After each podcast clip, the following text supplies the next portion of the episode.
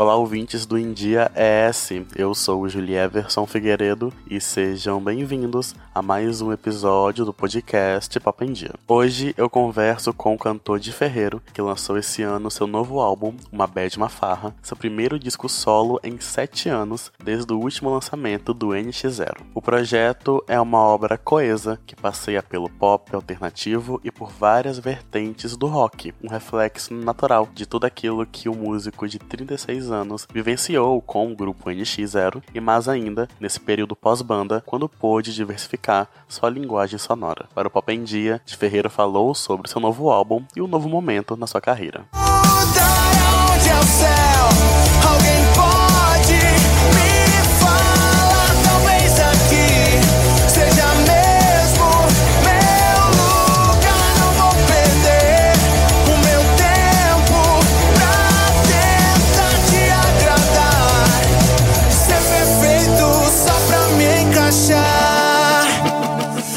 Ferreiro, você lançou esse ano o seu novo álbum, Uma Bad Uma Farra, e eu gostaria de saber qual a sensação de lançar esse projeto e o que ele representa para você. A sensação é uma sensação de, de algo que eu precisava fazer por mim, como artista, né, e, e também de segurança, de poder experimentar, né, e como diz a minha esposa, de libertação. E então o que ele representa para mim é isso, né, e ele significa isso também. Eu acho que as duas coisas, porque o que ele tá, o que tá acontecendo com ele que é a grande surpresa, que as pessoas estão curtindo de uma outra forma. Ele tem um, o, o álbum ele tá sendo um, um, pilar assim na minha, na minha carreira solo mesmo, no meu momento, né, no meu agora e, e é legal ver as pessoas recebendo isso e entendendo as letras, é, trocando ideias sobre os sons. Isso é muito incrível, porque o que eu esperava desse álbum realmente era eu colocar para fora umas ideias e fazer show, mas ele tá sendo algo a mais. Esse é o seu primeiro álbum solo desde o último disco de inéditas do NX0 e eu queria saber como foi a produção desse projeto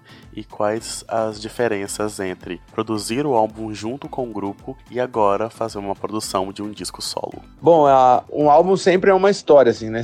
Eu dediquei muito tempo a esse álbum, como os outros também. E na verdade, é, eu fiz o álbum com, uma, com outras pessoas, né? Com, com o mesmo grupo de pessoas, vamos dizer assim, que é os Los Brasileiros, que são uma galera que também entendem toda a cena de onde eu vim, né? A cena hardcore, emo, pop punk, enfim, rock. E também as coisas novas que eu tô fazendo na minha carreira solo, então a gente conseguiu chegar num meio termo muito legal, assim, eu consegui uma dinâmica é, na hora da composição irada. E tiveram algumas peculiaridades, né? Eles foram, a gente não fez só no estúdio em São Paulo, eles foram na minha casa lá em Florianópolis, então os produtores viajaram para fazer o álbum comigo, então eles estavam em outro ambiente, isso também influencia nas horas, na, na hora de compor e, e, e que deu uma cara pro álbum, uma cara mais solar, mais para cima. Com 12 músicas, o álbum conta com colaborações de artistas como Vitor Clay, Clarissa, Badawi e Junior Lima. Como foi a escolha desses nomes para dividir os vocais com você nesse projeto? Bom, eu,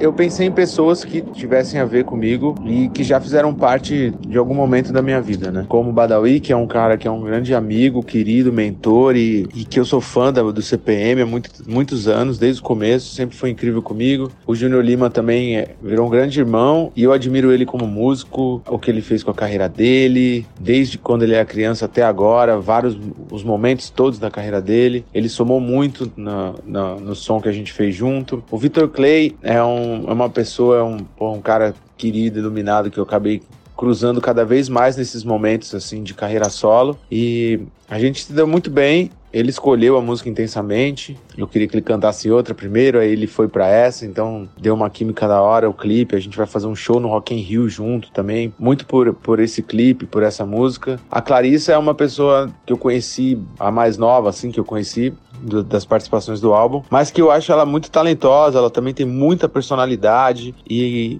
e era isso que eu tava precisando para uma música que nem a gente fez Descansa. O que você geralmente escuta no seu dia a dia? Quais são as referências que você tem na sua vida e como elas impactaram a produção desse projeto? Bom, eu sou um cara bem eclético nesse sentido. Eu gosto de ouvir música, eu gosto de ouvir os lançamentos, eu gosto de ouvir o álbum inteiro do artista, gosto de, dependendo do, de, do que eu vou fazer, se eu se eu vou malhar, se eu vou correr, eu já tenho ali as minhas playlists, então, mas nesse momento também rolou uma, eu não digo um revival só de eu, eu ouvir as bandas mais antigas que eu cresci ouvindo e também alguns artistas novos aí que estão fazendo um trabalho muito bom. Não é só rock que eu escuto, eu gosto muito de reggae, tipo Alborose, Groundation, no rock tem a galera que tá fazendo um trampo muito legal, mais nova, tipo Mod Sun, Machine Gun Kelly, Young Blood, Twenty One Pilots. Claro, né? Os clássicos, Red Hot, Blink, Green Day, CPM, Charlie Brown e por aí vai, né, gente? E também, claro que tem meus amigos que eu não posso deixar de falar, porque eu, eu tenho a cena toda do trap que eu, que eu acompanho, que eu acho da hora, né? Tem o Lucas Carlos, tem o Rodari, tem a Marô, muitos artistas aqui nacionais novos que são estão crescendo muito, assim. O Lucas Carlos já é gigante, enfim. A faixa Twitter que abre o disco recebeu esse nome por ter nascido de versos que você soltou no seu perfil na rede social.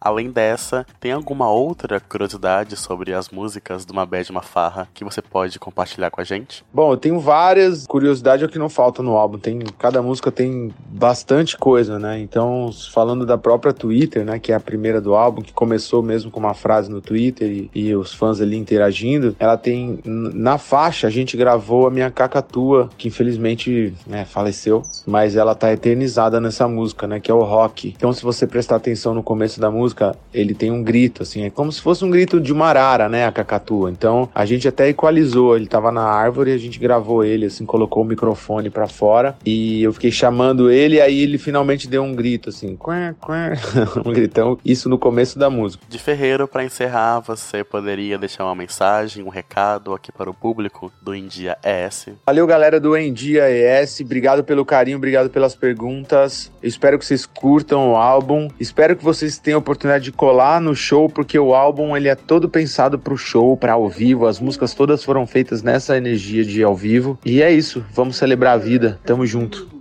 Muito obrigado de Ferreiro pela entrevista. E por hoje é isso, pessoal. Agradeço a atenção de vocês. Eu vou ficando por aqui, mas vocês sabem que podem continuar acompanhando os outros conteúdos do India ES no site endiaes.com.br ou nas redes sociais. É só buscar por arroba endiaes. Até a próxima. Tchau.